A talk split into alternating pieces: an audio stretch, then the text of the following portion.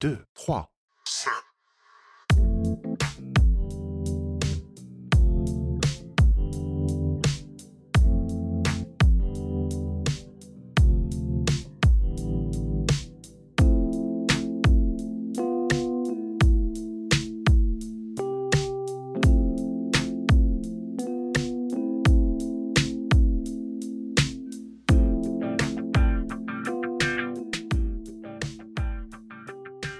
大家好，大家今天好吗？我是普通人。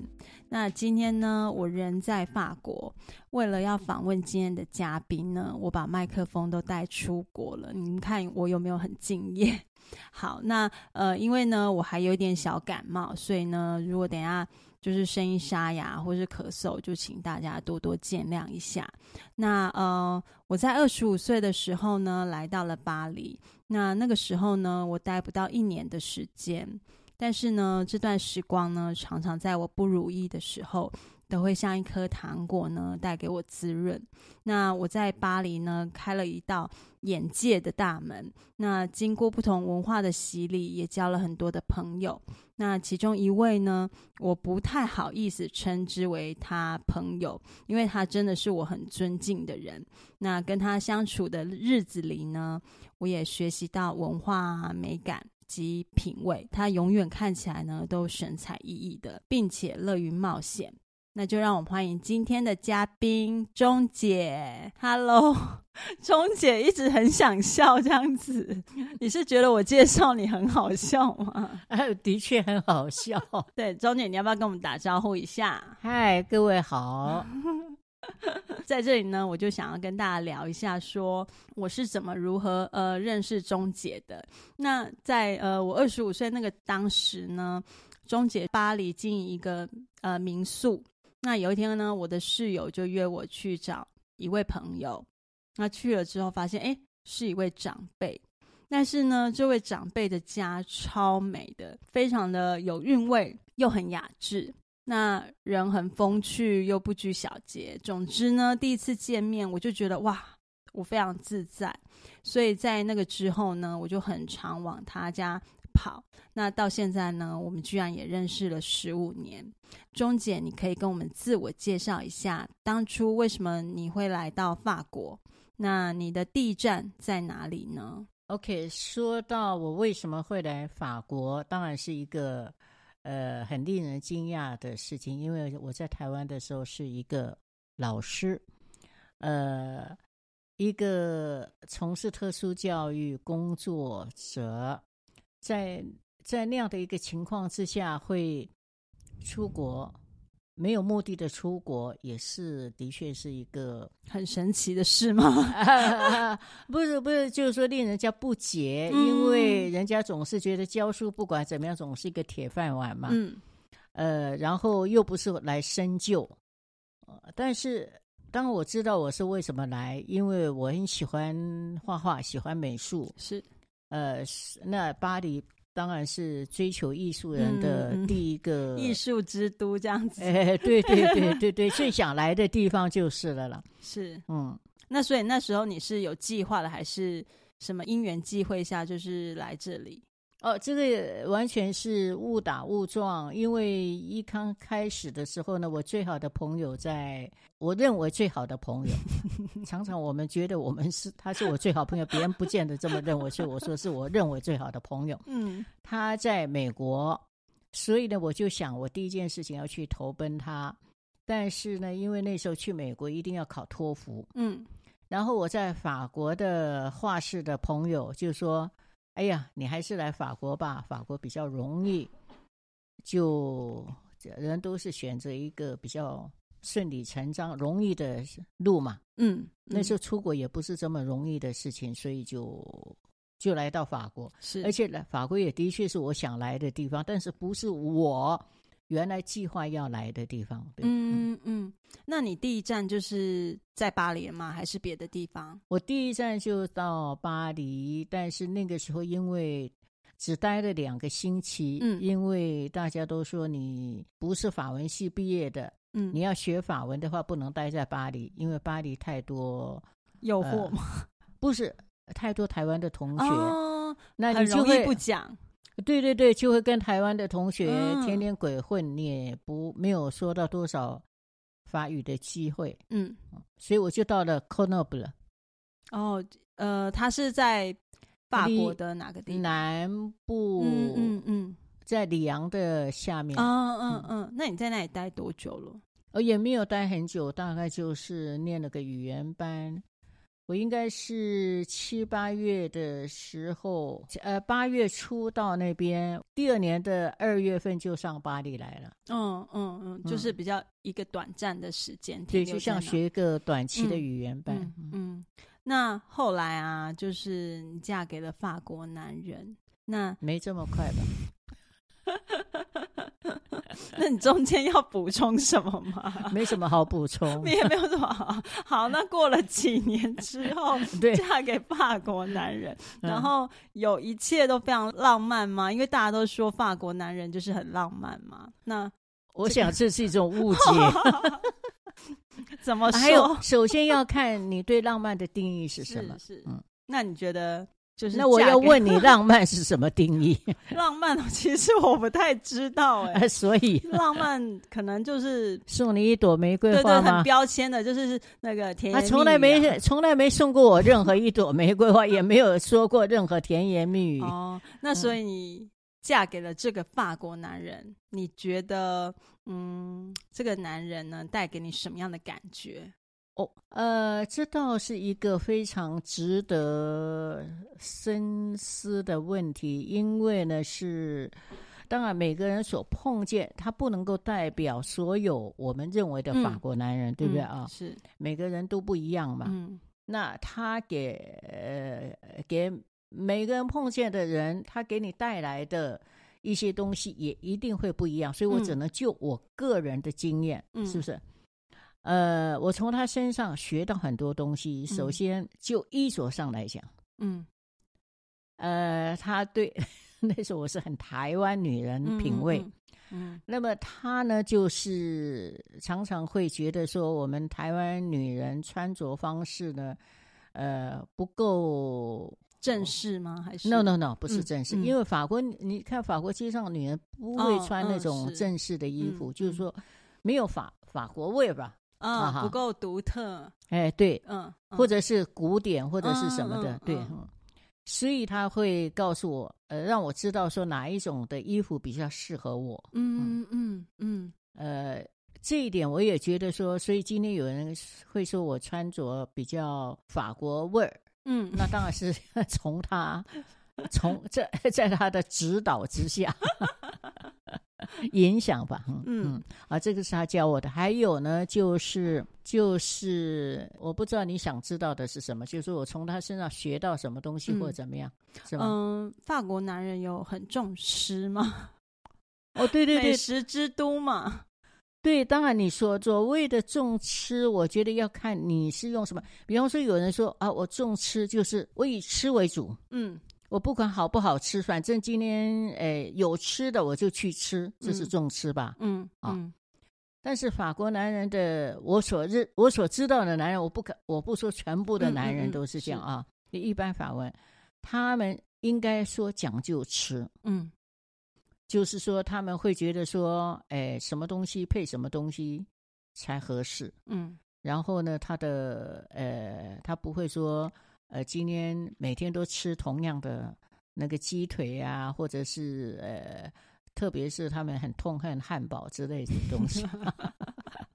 所以，如果你认为说这个叫做讲究吃，他们的方式可能是比较是这样，比较清淡。嗯嗯，比如说会强调说，哎，要吃生菜沙拉，然后呃，食物要均衡。嗯，这个是我所认识的一般法国人的那个，嗯。嗯那钟姐，我就很好奇，为什么大家都会觉得法国男人很浪漫？那那我得问你，不能问我，因为我从来没觉得，从我我在嫁这个法国男人之前，从来没想过男法国男人是很浪漫。嗯 嗯，其实我待那短短的不到一年，我其实也不觉得法国男人浪漫，所以我就很想知道为什么大家。对于那个法国男人的，好像的贴的标签，就是好像一定都还蛮浪漫的。嗯，对。就就是这个蛮好奇的这样子。嗯嗯嗯嗯嗯嗯。那在这个台法的婚姻里啊，然后两种不同文化的融合下，你觉得有没有什么困难点？我想呢，基本上，嗯，不同的文化、不同的民族，一定在沟通上会有困难，这个是基本的道理，嗯、对不对啊？嗯、当然，就是说要看双方的容忍度，所以呢，就是嗯，因人而异。不过，它的难度一定存在嘛，嗯嗯嗯，一定存在，嗯。嗯就每一个异族婚姻的家庭，可能碰见的难度会不一样，可是它一定存在。嗯，那你觉得你自己跟他的婚姻，比如说有什么困难点吗？比如说呃，养儿育女这一块、嗯、教养，呃，我们反而是在教育子女方面，呃，基本上很观念，哎对，观念是一致的。在教育子女上面，哦哦、因为他是一个传统家庭教育长大的，嗯嗯，我也是在一个非常严格的传统家庭里面教育长大的，所以我们都认为对孩子的教育要要有一个纪律，嗯嗯，不是孩子想干什么我们就就让他干什么，这个是我们的共同的原则。嗯嗯，但是我们也不会，而且我本身也大概是原来就从事教育嘛，哈、嗯，所以也不会说是对孩子无限的纵容。嗯嗯嗯，他呢比较，他虽然比较宽容，但是呢，他对某一些生活的礼节，他非常的重视。嗯，所以在基本上我们在教育孩子上没有任何的。冲突点，嗯嗯，唯一的有一个冲突点，我觉得很好笑，是他孩子一生下来的时候，他坚持说呢，要让孩子独立，嗯，要不不能够跟父母同一个房间。但是那个时候在巴黎，你知道，就是说年轻的夫妇在在成家的时候呢，不可能住很大的房子，嗯嗯。所以我们的我们的公寓的格局是一进门就是浴室间嘛，洗洗手间、浴室间，是，然后接着是客厅，是是排成一串的，然后就呃客厅过来就是卧室，嗯，所以他说要让孩子睡在 睡在客厅，那我说呢，问题是孩子哭的时候，我还是会听见，我就会半夜就要起来，对，这个很麻烦，他也不想半夜起来，对。因为他们觉得说孩子哭，你不要再，你要你不要起来去管他，嗯，这是他们的教育方式。所以呢，我说那怎么办？我一定听得见，听得见，你一定会起来，嗯。所以我们的孩子在小的时候是在浴室里面，真的假的？这是真的。你说睡浴缸吗？还是？当时有摇篮，我忘了摇篮是放在浴浴缸旁边，厕所旁边，所以我们的宝贝儿子是 被人家当笑话，这真的很好笑。就是你们是怕自己听到，哎，对 对对，就是让他哭这样远一点，因为不是我们不是为我们的利益，我们是认为说呢，要让孩子能够独立，嗯。就是不能够，他一哭就去抱他，嗯嗯嗯，所以但是人的天性就是不可能说听见孩子哭不去理他嘛，所以不是说我们把它睡放 在浴室，是我们我们心狠，就是因为我们心软，不得不把它放在浴室，对。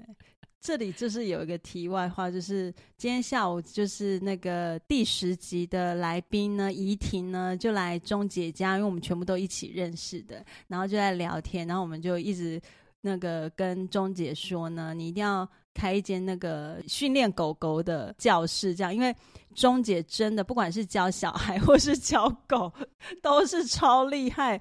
钟姐是养一只柴犬，然后。这只柴犬呢，真的是异常的听话。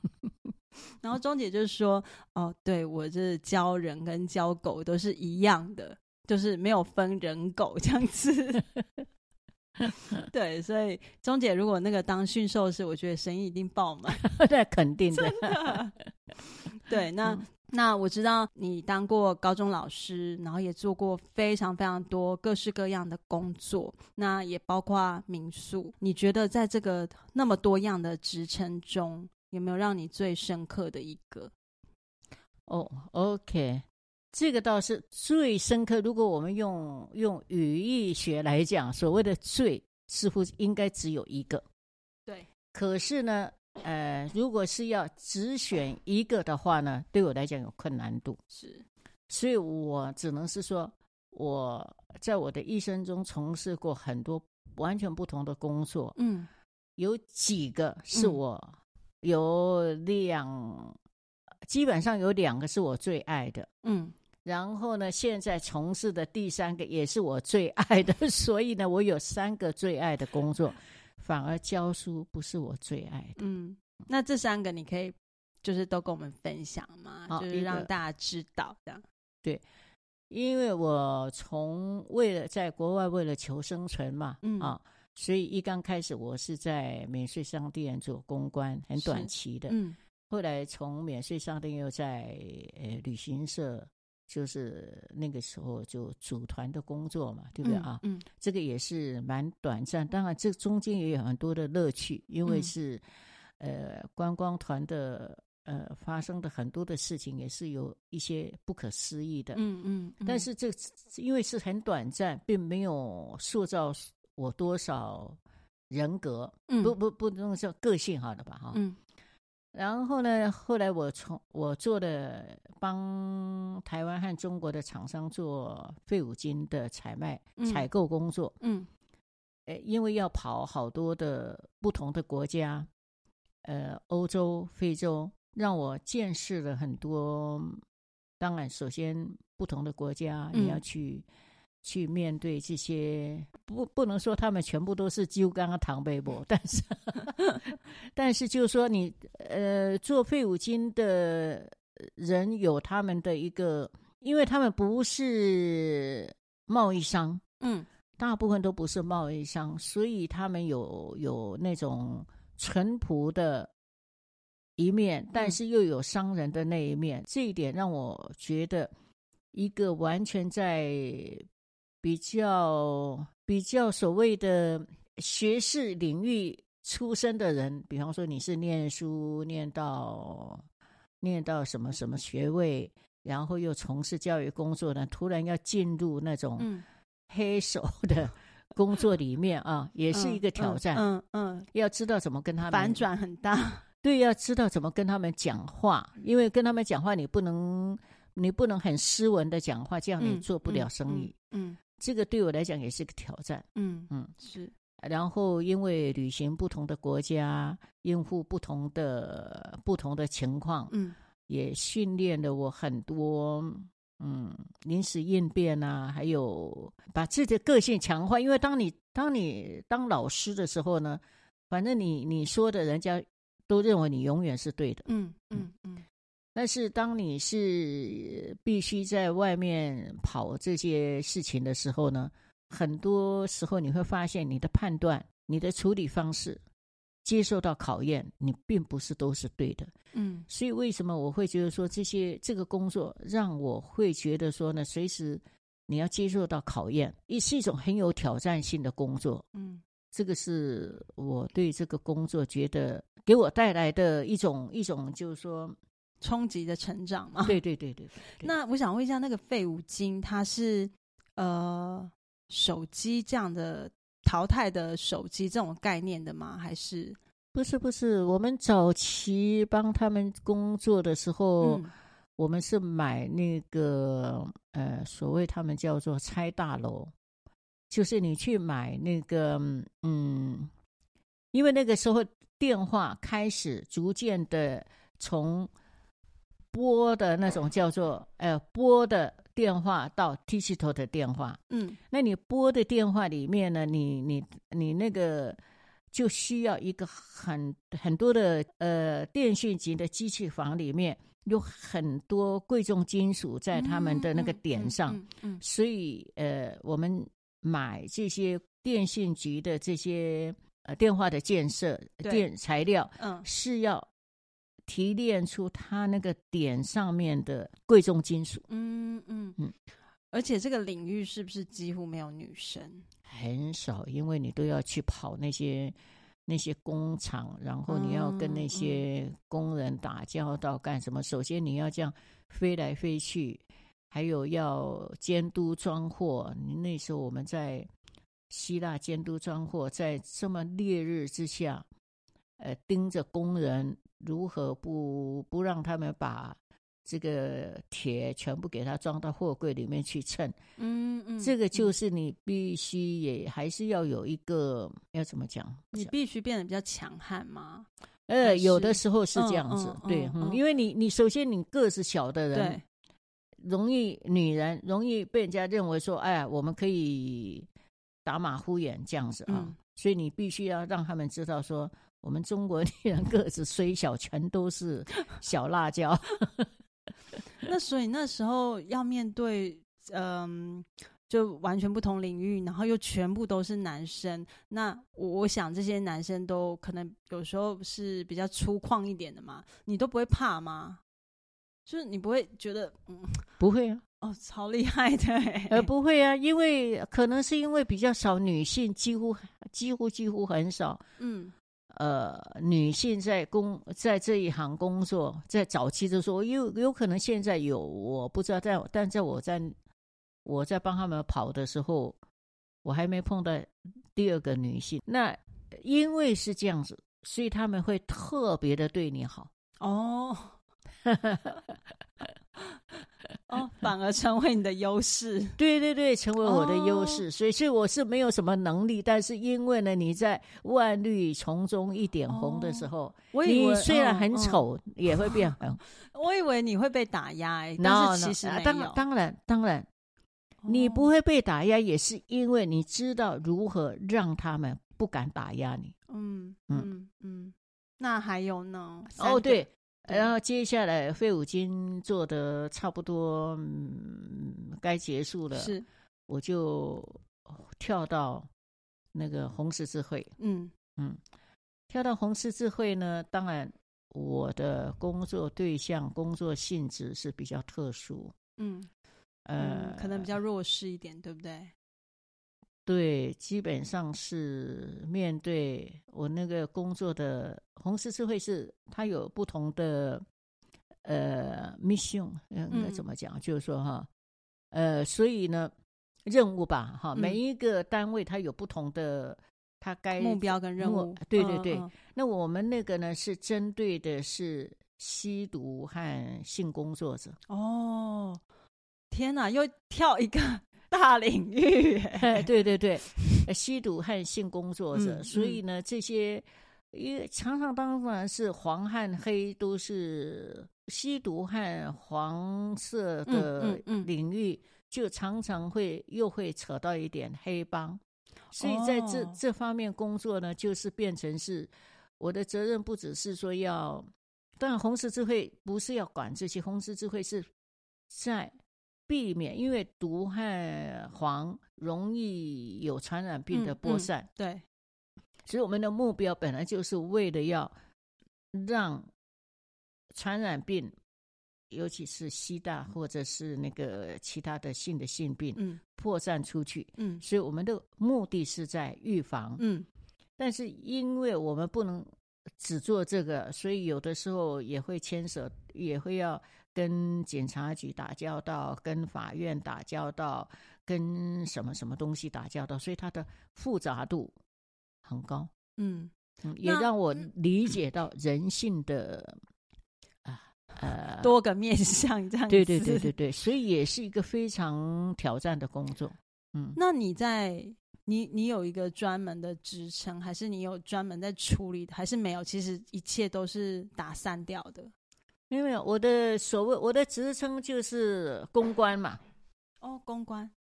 嗯嗯嗯，我我所谓的公关就是说呢，他们有什么？因为我没有我没有医学的基础，嗯，所以我没有医学的基础，我也不能说是我帮他们做这些呃呃防治病的呃各方面的建议。我没有医学基础。所以我只能是说陪他们去有有医疗上的困难的时候，陪他们去跟医协助、嗯、协助他们跟医疗方面的人沟通。如果他们有有牵扯到这个跟警察发生的冲突，或者是跟客人发生的冲突或什么样的时候呢，又要陪他们去警察局处理这些事情。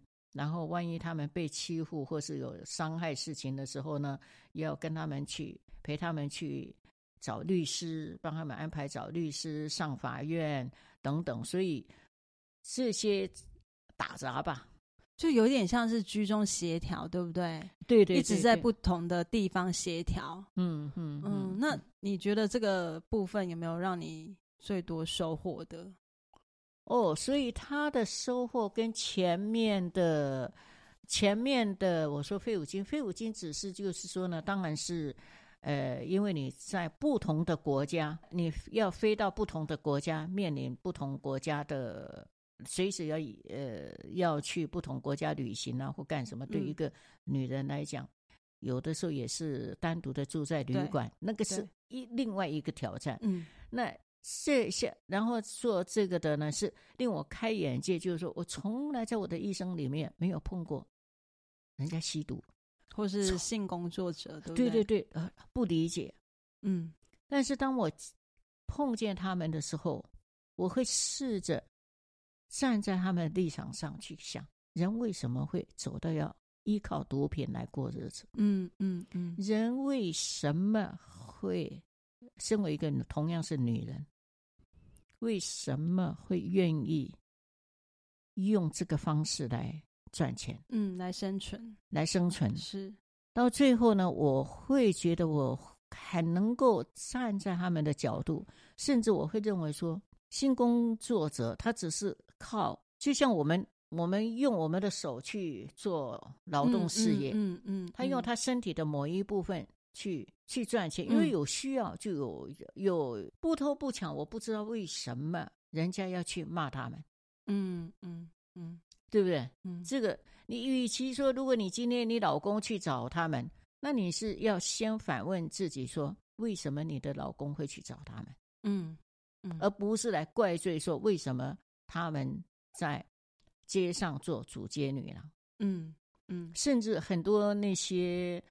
呃，无法正式得到呃女人的爱的，比方说残障的人，嗯嗯，或者是说有一些人在某一些方面没有办法得到满足，或者是怎么样的，嗯，嗯，那如果没有这些人在解决他们的这方面的呃需要需求的话，它可能会成为一个暴力，嗯嗯，所以我。个人认为，应该是把他们正常化，或者是说会比较方便管理，嗯，而不是呃阻止或者是看清他们，嗯、因为也我们也没有比他更怎么样，嗯嗯嗯，所以感觉起来是在那个红十字会的时候，我觉得你好像。更多的包容，跟多更多元的去看待这些呃比较社会上弱势的族群，对不对？以前这基本上应该是不太出现在你的世界里嘛。对，其实我我觉得用弱势这个讲法也是也是值得考虑。什么叫做弱势族群？嗯嗯嗯嗯嗯，因因为我刚刚想到的是，嗯。因为面对生存这件事情，可能资源比较少，在社会上可能会比较弱势。比如说，他我可能呃想要离开他自己的国家，到了别的国家生存，那他的语言可能就不同。那可能很直接，如果是女生的话，可能很直接，她可能会觉得说，那我就用我最本能的方式，用身体来。换取我的生存，当然这前提是就像你刚刚讲，不偷不抢。但是我会觉得说，可能那样就是处于一个弱势。你这样嘛，越讲越心虚。因为对，因为因为你说弱势，就是说一种呃人的价值观和一个选择。为什么呢？因为你说弱势，你同样你也可以说我语言不通，或者是我没有文凭。嗯。那我去帮人家呃洗碗、打扫、洗碗，哦、也是在餐厅工作啊，嗯、或者是干什么的，也很多人选择这个。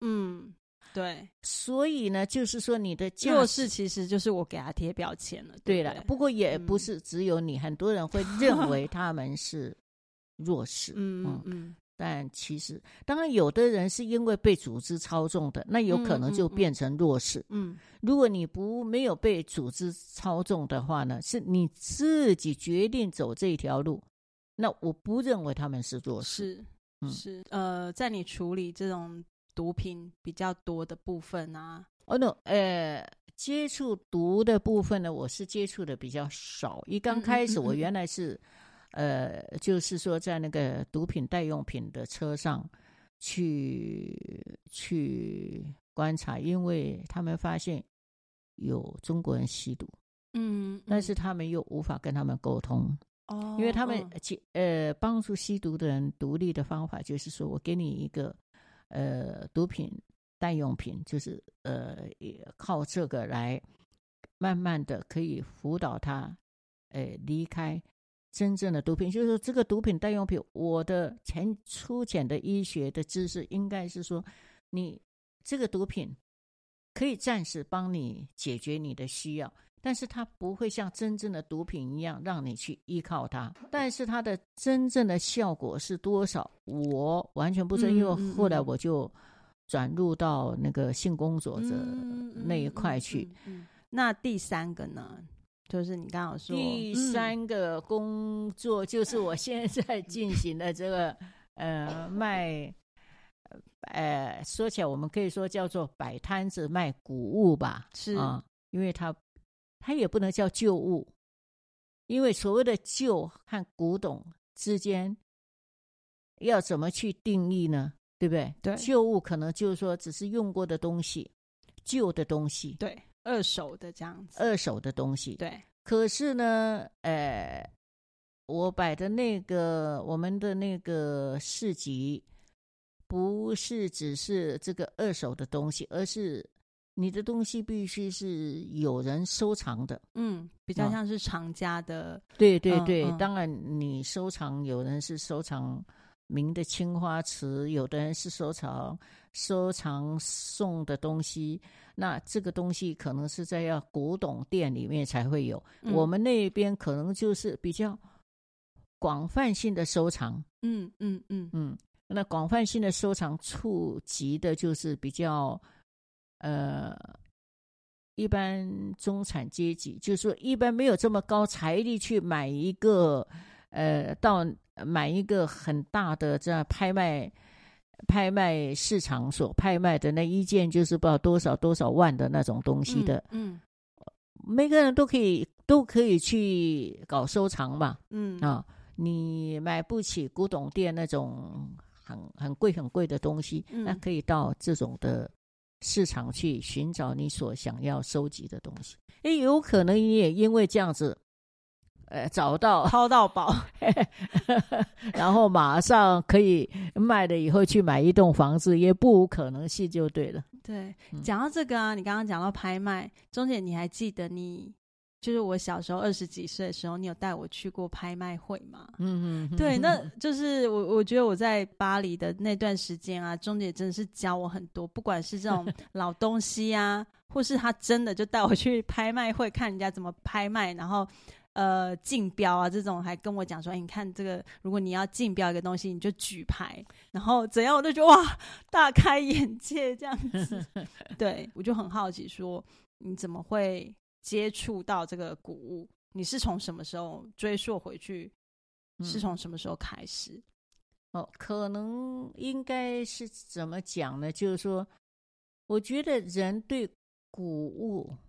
产生兴趣，其实有的时候，我们如果讲的迷信一点、玄一点的话呢，有些人很容易被古物吸引，是；有些人呢，看到古物他会害怕，嗯啊，嗯，对对对，就觉得很破烂呢，好旧。不止，有的人会迷信说，哦，如果是这个东西是古物，他以前比方说玉好了，嗯，古玉，嗯。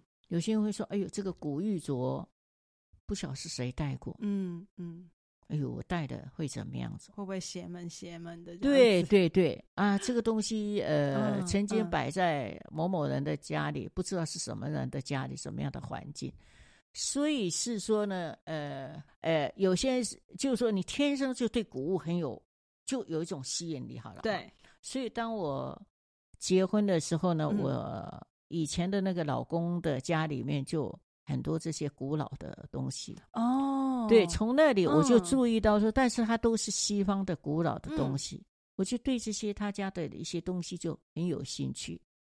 是他本身喜欢，还是他家族？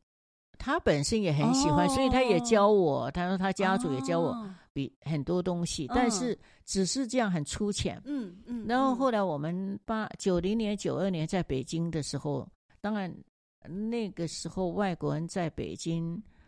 呃，挣的钱比较多，嗯，就可以呢去古董市场逛啊。嗯，OK，那个时候叫古董市场，然后呢就开始对那些古董瓷器，还有我本来就很喜欢呃喝茶嘛，那个时候未出国之前在那个紫藤庐，嗯，所以对到了那边发现哦，宜兴茶壶啊，或者是宋的宋词啊这些东西。嗯在书本上看到，尤其是像我们喜欢画画的人，多少也会喜欢这些东西。嗯，所以就开始正式的去摸到这些，摸到这些什么。当然，那个时候的北京的那些古董市场，你也不确定你摸到的真的是古董。嗯嗯嗯嗯。不过话又说回来，呃，什么叫做古董？就是会，比方说，你说这个是宋的，嗯，如果它不是宋的，但是它是。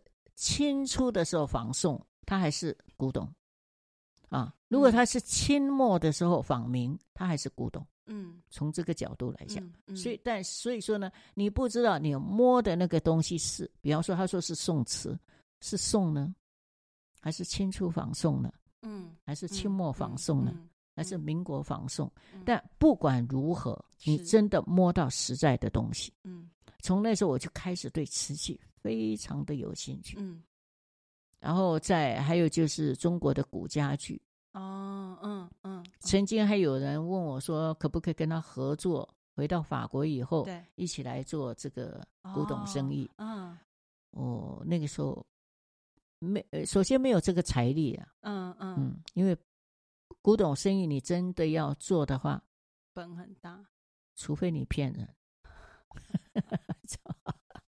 嗯嗯，我不想骗人，嗯，又没有这个财力，嗯，所以呢，就那个时候就回来，两年以后回来法国，也就没有做这个，嗯，对不对啊？但是一直这个逛跳蚤市场、古董市场，一直都是我的兴趣，就对了，嗯嗯，嗯。那你怎么会有这个契机去摆这个古物市集？你喜就是到现在，你已经就是这个兴趣啊，维持了大概快四十年嘛。嗯，对啊，怎么会在现在这个七十一岁的时候呢，有这个 契机去摆古物市集？所以，哎，说起来呢，就是说我每也很好笑，就回回回头看我的所有的工作是。除了老本行的教书工作，是因为在台湾，反正是你念的什么书出来就做什么事情。嗯嗯。出国以后，所有的工作都是因缘际会，哦，都不都不是我自己去找来，每一样工作都不是我自己去找来，而是，呃，工作找上门来。嗯，这个也是要，这个现在我做这个也不能叫做工作，叫做是退休人的退休人的一个活动吧，嗯、应该这么讲。嗯嗯原因是因为呢，有一个新疆人，她的法国老公去世，是。那因为她的法文真的真的不行，嗯，所以她就必须把房子卖掉，把家里的东西清理掉，嗯嗯嗯，然后她不知道要怎么去卖她的家里的东西，嗯，那我联络了一些那些，因为她看起来她老公留下来的东西，很多东西都是。都也不是很简单的叫做旧东西，嗯，而是有一些看起来是应该是有点值钱的东西，嗯。那然后呢，我就不知道要怎么去帮他。是。我家附近正好就有这个古董市集，嗯，我跟联络了那时候那边的人去看，他们也是，反正是就是不太容易信他们，因为他们会把你的价钱压得非常非常的低，嗯，然后呢，他也不见得所有的东西都愿意，因为每一个摊子都有他的他的特色，嗯，你如果你的那些东西虽然是值钱，不合他的特色，他不能把握怎么卖，他也不想。收你的东西。嗯，嗯嗯。那我就打听了，他们说呢，哎，你也可以来摆呀。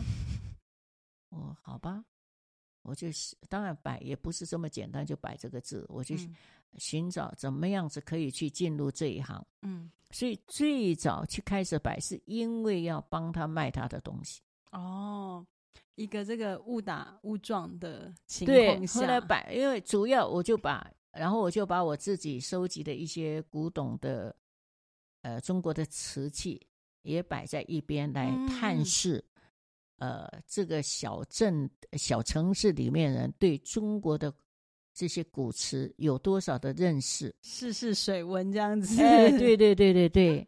然后因为摆在这当时就发现很多那些收藏者的认知让我大开眼界，有些很多东西我都不知道，我们都乱贴价钱，乱贴价钱，这就乱贴。然后他们那些呃。在职场的人看了都觉得很好笑，就就发现，因为自己的认知不够，你以为你经常在在跑这些古董的地方，但是那是你个人，你你以你个人的嗜好去选你喜欢的东西，和你今天要卖很多不同的东西，那些东西可能不是你个人嗜好的东西，是。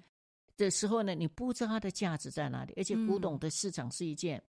是像这一类的地方，不是真正的古董啊。真正古董店，当然他知道说明青花，或是元青花，嗯，或者是宋瓷，它有一个永几乎很难改变的一个永远的价值吧，应该这么讲。嗯，但是其他的东西，其他收藏者就很难讲了。比方说，有一段时间，人家可能收藏一九三零年的东西啊，Art Deco。那然后呢？这个风潮过了，可能又人家又开始收藏七零年代的东西，嗯啊，或者是一些塑料的东西，但是是早期的塑料，是不一样的。嗯嗯、这些你如果没有在职场，你不知道现在人的收藏风向，嗯的潮流，潮流对，嗯、所以你进入这个时候，你也是大开眼界。我又学到很多东西，嗯，我就是很对很多不同的东西充满好奇心的人，嗯，所以我就又沉迷在里面，然后又碰见有人愿意在职场退休的人愿意帮我的忙，我就很自然的又进入了这一行业，嗯嗯嗯，所以每一个行业都是就这样子很自然的进入，嗯，对。那所以你。就是每一次摆，每一次都觉得超好玩的吗？有没有什么特殊的 经验？这样子 超好玩，当然是超好玩，因为你学习本身就是一个非常大的乐趣。嗯嗯啊，嗯，学习本身就很大的乐趣，尤其是对这些东西，人家你想想看，一个。在某些人眼里看起来就是没有用的东西，嗯，在另外收藏者的眼里看起来它是有用的东西，而且他可以滔滔不绝的跟你讲这个历史，这个本身就已经每一次摆摊子你都学到很多东西，嗯嗯，嗯，那那赚到多少钱呢？就我们就不提赚钱的事情，因为这个钱在相较之下，对对对？对对，对，嗯。就是说到最后一个工作啊，我就想问你说，那你这几年然后也搬离开巴黎嘛？你是为什么想要搬离巴黎？这个原因呢？那你现在住哪里？哦，我现在住在，我不晓得台湾把它翻译成。夏尔特还是夏特？嗯嗯啊，法文应该是夏特。嗯嗯，呃，这个原因是因为呢，好多年前，将应该是至少有六年或七年，或者是 whatever 多少年，开始有一年就是我来很早以前我来呃夏特参观他这个世界遗产的大教堂。嗯，因为他的那个彩色玻璃非常的有名。嗯。我就对这个彩色玻璃非常的着迷，因为我喜欢画画的人有不同的对画画的欣赏角度，会有不同的敏感度。我是对色彩特别的敏感，我喜欢有色彩的东西。嗯，所以看到这彩色玻璃，我就觉得非常的着迷。嗯，比以前我对呃瓷器的着迷更多。嗯为什么呢？因为彩色玻璃，瓷器当然有瓷器的另外一个一个更更深的东西。那彩色玻璃呢，又另外一个颜色上的变换。比方说，彩色玻璃你在日光照耀之下，灯光照耀之下，它的那个色彩的呈现的那种迷惑，那对我来讲是一种非常的迷人。对对对，嗯嗯。然后呢，它当然同时你要不只是色彩嘛，你把它呃。图像化或者是怎么样子，然后再应用上去，这都是一个更全面的东西。嗯，所以我看了以后就非常着迷。嗯，然后有一次就是陪朋友来，然后去看那个彩色玻璃的博物馆，嗯、然后就看见，哎呦，他那边摆的一些那种招式是课程简章，嗯嗯，就引起我兴趣，说，哎，我为什么不能来学彩色玻璃呢？嗯那时候从我住的地方开车到这里，大概要将近一个小时。嗯，我还是来上课，上的就每两个星期来上一次课，因为要开那么久的车，嗯，嗯我就不想去，呃，来回就两个小时嘛。然后，所以我也不想上每个星期都来，就两个星期来一次。嗯嗯，嗯。那等到我退休，完全退休以后呢，嗯、呃，就因缘际会看到我经常。经常上学的那个路上有一个房子要卖，嗯，我就想，既然我退休了，住哪不也都一样吗？对不对？对，能够住在这个 大教堂的旁边，呃，这样迷人的古城，然后可以继续学彩色玻璃，这个就是我最理想的退休的一个点。嗯，嗯，就这么简单就搬过来了，真的很。很豪迈耶，对，呃，我也是这一次就是第一次来这个 Chartres 嘛，然后我发现，呃，它虽然可能跟巴黎比是个小城市，可是它其实超热闹的，我的热闹到我真的都吓到。然后这个刚刚终于讲的这个呃世界呃遗产的这个教堂嘛，它已经快一千年了。那它是呃，我我我我查的资料是，它是现在呃歌德式教堂最有名、最古老的一个建筑物，这样很非常有代表性。那很多的呃天主教徒都会来这里朝圣，对，就里面真的超漂亮的，然后很庄严，然后整个城市的氛围，我觉得就是呃不大小小的，但是很完善、很可爱，然后每一个人感觉都。很良善这样子，那你自己觉得在这里生活，我们就姑且说它就是个小城市好了。你觉得它跟巴黎的生活有很大的不同吗？嗯，啊，当然，当然是绝大的不同嘛。它各有优点。嗯，其实因为我在巴黎待了，对不对？前前后后应该算起来有三十几年，所以中间也离开了呃六年嘛，嗯、两年。后来回去两年在台湾工作，两年在北京工作，不是我我以前的先生。然后呢，我自己两年也在希腊待过，所以呃不不要扣掉这些的话呢，我在这边出国四十年，扣掉，所以是在在巴黎，我想前前后后算起来至少有三十年吧啊。嗯，嗯，巴黎我还是虽然今天它已经是不是我四十年前看到的巴黎，是因为它移民。越来越多，嗯嗯嗯。可是我们也不能完全怪移民把巴黎搞脏搞乱，嗯嗯嗯。呃，这个的这个是时代的潮流，每一个城市今天都面临这个问题，嗯，面尤其是欧洲都面临这个以西欧了，东欧的人跑到欧洲来。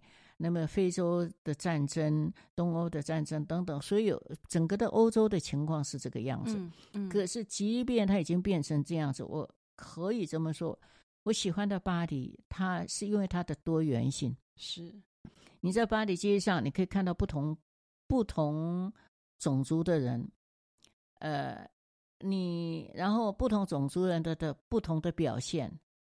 可以也可以让你对很多的不同的文化产生个包容性。我想，假使你是一个比较宽容的，你就会学到包容；如果你不是比较宽容的人，就会很恨这些移民。不过话又说回来，我自己本身也是个移民，是 啊，对，对，我们都是对，所以呢，这个当然我们移民中有会说有些会自豪说我是知识分子移民，人家那个是劳工移民等等，但是不管如何，你还是移民嘛，是不是啊？移民，始终是个移民。对，那所以巴黎有这个多元性，那。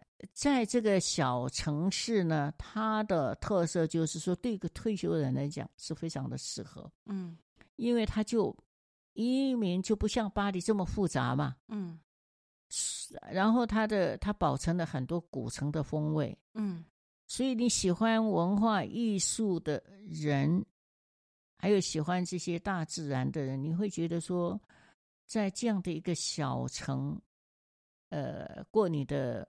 退休生活是非常非常适合一个退休的，那也不能说只有退休的人住在这里啊。我说，呃，对我一个退休人来讲，如果我今天选择巴黎和选择这里，我当然选择这里。嗯嗯嗯嗯嗯。呃，除了我虽然不信天主教，但是你每一次遛狗经过这个大教堂，永远都是赞叹这个教堂的宏伟。嗯。嗯，百看不厌。嗯，嗯是，呃，永远都是会沉浸在，然后人也比较比较温和。嗯，你可以随时遛狗的时候跟人家聊天，大家也都很乐意。呃，狗跟狗聊天，人跟人聊天，就是有一种对我来讲是非常和平和祥和的一一个小城市。嗯，跟教堂有没有关系我不知道啊。不过呢，的确是。生活面上来讲，它是很方便。嗯，这个就是生活品质感觉比较好，对不对？应该这么说吧。嗯，应该这么说。嗯、对对对，嗯。所以你很 nice，嗯，所以你之前在巴黎，你觉得跟在这里边相处上人，嗯、呃，巴黎会相对的聊天或是交往上会没有那么友善吗？呃，巴黎人比较冷漠，大都市人都比较冷漠。嗯。嗯可是，如果严格的说起来，各有好处。因为呢，在巴，因为巴黎人才济济，嗯，你很容易，就像今怡婷讲的，就是说他在在他店里面可以碰到比较特殊的人啊啊，对，在巴黎你可以有机会，呃，碰到很有学问的人，嗯，或是很有人生经验的人，就比方说，你可以到美丽华一个中国餐厅听到。隔壁一个老外有一次，我跟人家讲说：“哎，你看这个老外。”那个老外说，突然开口用用中国话跟我们讲说：“你们才是老外。” 所以我说，你会看见他们，哎，用筷子比你还用得好。然后呢，讲起话，有一次我听见一个怎么讲的话像北京腔，一看，哎，是个老外。嗯，就是说，在巴黎你可以有机会碰见人才济济、精英，各各个国家各种不同的精英。嗯嗯。可是，在这个小城市会比较没有。嗯嗯。就比方说，你会说，这小城市里面，我不是也在这边教中文嘛？啊，你这些都是退休的人，你会发现说，他们对中国的文化的知识还真的是很有限。嗯。但是在巴黎，你会碰见很随很容易的碰见人，对中国的文化比你更深入，某一个角度比你更深入，所以不一样的感受。我两个城市都喜欢。如果我有钱，我真的希望在巴黎也还有一个房子。对，因为呃，以中介角度，当然是四十年的就是总和啦，但是。以我就是很短短的小小的一个经验，我觉得就连在呃钟姐家的民宿里，我都认识到，我觉得我这一辈子从来不不可能认识的人。比如说，我那时候印象很深刻，就是我认识那种数学天才家这样子，然后也有认识那个 呃考古学家。然后呃也有一群男生来，然后只是很短暂的住在巴黎，然后就要去意大利探险。然后我还记得就是聊聊着聊着，我就说那我也要去，然后我就跟着人家 去了这样子。嗯，对。那我觉得就像钟姐讲的，就是巴黎有很快速的机会，你可以碰触到那个多元性，然后。每个领域好像你都都是精英这样子，然后你就觉得哇，好厉害哦，这样子，对，嗯。嗯，但是，呃，也就像钟姐讲的，两边都有不同的美好。嗯嗯嗯嗯嗯。然后刚刚你有提到嘛，就是你现在也有在这边教法国人中文，嗯、就是怎么会有这这个事情给形成的？哦。所以小镇，小镇有的时候呢，就是因为小嘛，嗯，呃，人才少嘛。对，你是有在门口贴宣传单是不是？不用，不用，哦、不用，因为这里有一个唯一的中国商店，嗯，卖中国的东西的商店。啊、那我常去那边，呃，因为因为它是唯一的嘛。对，你是中国人，你总会做中国菜吧？对你是会去买一些酱油，买一些盐。那我这个人也是。爱跟人家聊天，那个卖的人也是爱聊天，所以不知道谁比较爱聊天，嗯、就这样子，然后呃，就互相会有来往。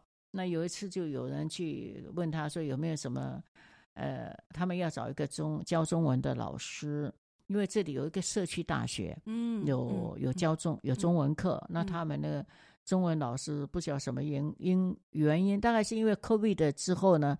有一段时间中断，那这个中文老师可能不晓得跑到哪去了，嗯、所以 COVID 之后呢，就可以上课了。他们就就去那边问说有介绍一个，因为唯一他们认为可以找到中呃中国人的就是那里。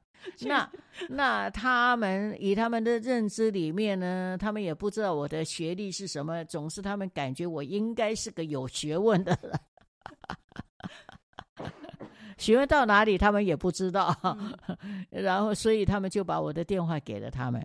哦，所以是学生去找，哎，去找。然后呢，哦、我一刚开始是在那个社区大学里面教他们，是。后来种种因素呢，他们就就就觉得说到我家来跟我。一起上课，各方面也都蛮方便的，比较自在哈，比较自在，就是说时间上比较好调配。嗯嗯嗯、因为在学校，你说你哪一个时间上课，有的时候有些同学觉得说我不想这个时间了，你又不学校不能允许你随便乱改时间嘛，嗯、对不对？嗯，那我也不贪学校的那个那个，因为我已经退休了嘛，所以我他们付我薪水，当然干什么的也不增加我的收收入或干什么的，我无所谓。方便就好，所以他们就到我家来，然后他们也觉得说更自在，就这样子。嗯，我我这次来有遇到中介的学生，然后每一个真的都是老奶奶跟 老爷爷，但我真的就觉得哇，就是他们在学中文的那个精神很，其实蛮令人感动的，因为有些是真的要开一段车子的路途嘛。然后我听钟姐讲说，有三个都要开车的。对，然后有听钟姐讲说，还有人其实身体微恙这样，但还是就是每个礼拜都坚持要来上中文课，我就觉得哇，真的很怎么讲，蛮珍贵的。其实特别是我说那个那个男的，他他以前是记者哦，他以前是记者，但是他现在的情况是他只剩下四分之一的肺。是为什么？是因为 COVID 吗？还是不是？不是，他可能以前抽烟太多。哦，很多记者都喜欢抽烟，是因为要要挤稿子的时候呢，很多人都会都会走向这个，所以他他呢，大概是抽烟太多，所以就然后呢，因为已经剩四分之一的肺了，比较容易累了。嗯，又开车出去，开车出去又车祸，然后呢，所以。身上还伤到肋骨还是干什么的，又去开刀，又绑着那个，还是要来上。啊、所以他到底现在剩几分之一的肺？对，我就觉得天哪，那个坚持，真的觉得天哪，很真的蛮可贵的。对，是真的很可贵。他们对中文就觉得好像很像，很渴望知道更多。哦，那、嗯、然后他们自己后来自己成立了一个中文学会。哦，对，嗯，还好积极哦，还很热热心的在在那个网站上发表文章。我最近看见有其中有一个还还介绍了邓丽君。这不不知道为什么还被选了邓丽君。哎、哦，那他们法国人他们会觉得中文念起来好听吗？因为法文大家都会觉得法文念起来很好听嘛。那他们会觉得中文念起来是很优美的吗？还是他们觉得这个中文的乐趣是在于形呃字形很漂亮，或者怎么样之类的？哦、oh，OK。这个当然你，你你讲说是法国人还是西方人哈？嗯嗯嗯，嗯，这个你要看不同年龄的程度嘛。嗯、如果你今天是在中学教中文，或在大学教中文，或是对这些退休老人学中文，不同的他们一定有不同的反应。嗯，嗯不同的因原因不同，学中文里面得到的乐趣不一样。你学生可能是为了要。方便进入哪一个学学习领域需要中文，然后呃什么什么的，有个目的去学中文。嗯，当然也有是热爱中文的，但是像退休的这些人，一定都是热爱中文文化。嗯嗯，的跟声音都没有关系，因为他们、哦、他们到这个年纪了以后呢，尤其是他们的那个四声很难去掌握，嗯，那都是怪腔怪调。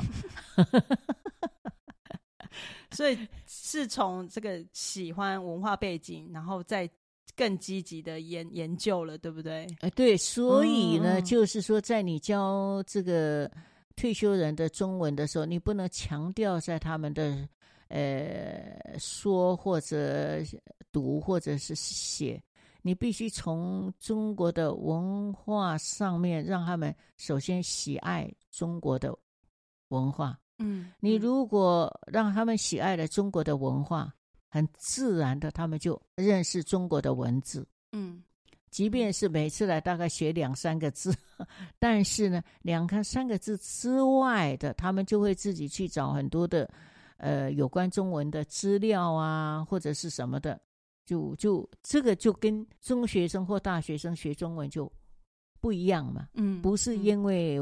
目的不一样，对不对？对，然后说不跟中文讲的是不是很好听啊，或者是怎么样，嗯、就没有关系。嗯、对，嗯嗯。然后最后我也很好奇一个部分，就是呃，可能很多数的人在七十一岁的时候会让自己步调很慢，然后可能会比较慵懒为主。我们听起来就是你生活真的是很充实，有上课啊，然后。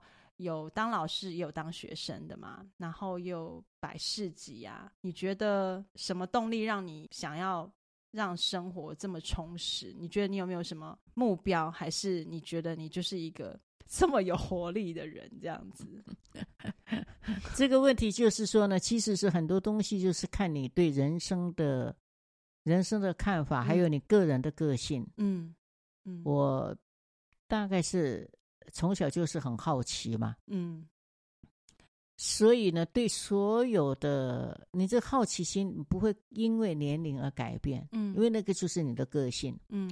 那你说体力的话呢？那嗯，年纪大了，你自然就会知道你的体力是不行的，嗯嗯。但是那个好奇心更强于你的你的对身体的挑战的时候呢，嗯，嗯，你就不会想到年龄会限制你。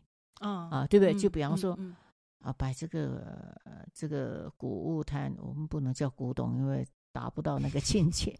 所以摆那个摊子，对一个这样的年龄才开始，不是所有，不是说这个年龄没有人在做这个工作。嗯、如果他做这个工作已经做了三十年、四十年，他已经知道怎么做了，就很容易。嗯、像我这样子，这个年龄才进入的话呢？就是个大挑战，嗯，嗯，那当然是很辛苦的，因为你要摆那个摊子，你要布置那个什么东西，你要你要站一整天，你要应付这客人之前还要还要准备什么，因为这样当然是，但是因为你对这个新的东西充满了乐趣，充满了好奇，充满了你想学习更多的东西的这些东西，就把身体的这个部分就忘掉了。嗯，所以别人从外表看起来就会觉得你 充满活力。嗯，但实际上你很知道说呢，人到了一个年龄，他体力是不行的。嗯，所以我的意思说，当你你到了一个年龄了以后呢，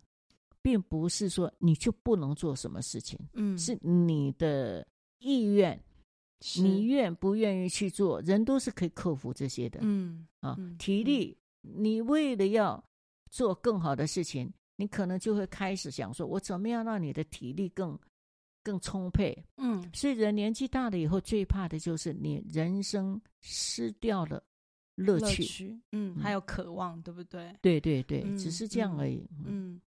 因为我觉得，我觉得，嗯、呃，如果我去想象我自己的晚年，我真的会觉得，如果可以像你这样一直依然保持好奇心，然后依然保持这个渴望，想要做什么事情的动力，我觉得真的会很健康，就是那个身心感觉真的就是会健康很多。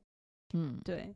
那嗯，今天呢，我觉得真的非常开心。可以在法国跟钟姐来录这一集，我觉得真的很幸福哎。那呃，最后呢，匿名日记的传统呢，我想要问最后两个问题来作为今天的结束。那我想要请问钟姐说，想要跟过去的自己说什么呢？哦，这个问题呢，很值得，又会被我攻击了。我不认为我有。我不认为钟姐今天要录的时候，一直跟我说：“我可以攻击你吗？”我说：“可以，可以。”不是因为你这个话题也是很对我来讲是又要很多的思索。什么叫做过去、未来、现在？对我来讲，所有我做的事情全部都可以连串在一起，所以没有过去。嗯嗯，没有过去啊！嗯、我不知道我要跟哪一个过去说，因为每一个过去会从那一步走到另外那一步。都有一个都连得起来。我自己认为，比方说，我做现在这个事情，我对古物的兴趣早在三十五年前就有兴趣的，或者甚至在台湾，我记得我就很喜欢逛那些古玉市场啊，或者是干什么的。所以，嗯，这什么叫做过去呢？哦，应该是说，我觉得我是呃，那你说教书来讲。哎，现在又重拾教书，所以我没有过去啊。呃，应该是说我这个题目是落在比较像感性面的，因为你这一路走来，你一定有挫折嘛，然后你一定有突破自己的时候。嗯、那如果现在我假设我自己普通人，然后我跟过去的呃二十岁的时候的我，我会可能会想要跟他说。呃，再见，再见。二十岁的我虽然很迷茫，可是现在我四十岁了，我觉得那些迷茫是值得的，那些其实是养分。对，我就是比这个题目是比较 白痴，这个题目是落在比较感性面，硬要讲这样子。对，好，为了配合，对，为了配合你的这个感性面。当然，每每个人对自己的过去都会有一些事情，你会觉得说，如果这个人生再从头过来的话，嗯，你可能会对过去的某一段事情，你会觉得说，你可能没有做过更大的努力，嗯嗯嗯，你可能会觉得说，但是因为人都没有办法像孙悟空一样，一下子变成多少个身体去去走那个，是不是你真的？如果不这么走，而这么走的话，嗯，那个结果会比那么走更好或更不好，嗯，嗯，嗯，因为你无法同时比较，对，所以你只能是说，假设过去某一段时间，我我如果怎么做的话，今天可能会怎么做，嗯，嗯啊，OK，那每个人我想都会有一些遗憾吧，是是是，嗯嗯嗯，好，那。我知道下一题要继续被他骂，但是还是要问：钟姐想听到未来的自己对你说什么吗？还是白痴？还是一样再骂一次？七十一岁的人的未来就是 Heaven 就是天堂嘛。我刚刚还就是问他，跟他解释这个题目，我还说想要听到未来的自己对你说什么，就是假设你想要听到九十岁的钟姐，我不知道我能不能活到九十岁，我也不知道未来在哪里。但反正就是每一天都很开心，这样就好了。对对对，我觉得是，嗯、就是这这呃，我们呃很喜欢讲的那一句话，嗯，活在当下，是是，嗯，嗯，好，你把每一天都做是你的最后一天，所以没有未来，嗯，因为你把每一天都当做你的最后一天，所以你都会珍惜你的每一天，对，嗯、所以没有未来，嗯，对，没错，又是一个白痴问题。没关系，你尽量骂，你可以，你有权利。好，那今天呢，真的很谢谢钟姐的分享，这个像宝藏一样的故事。那也祝福钟姐每一天都平安幸福。然后今天呢，我们的节目就到这里，祝大家有美好的一天，拜拜，拜拜。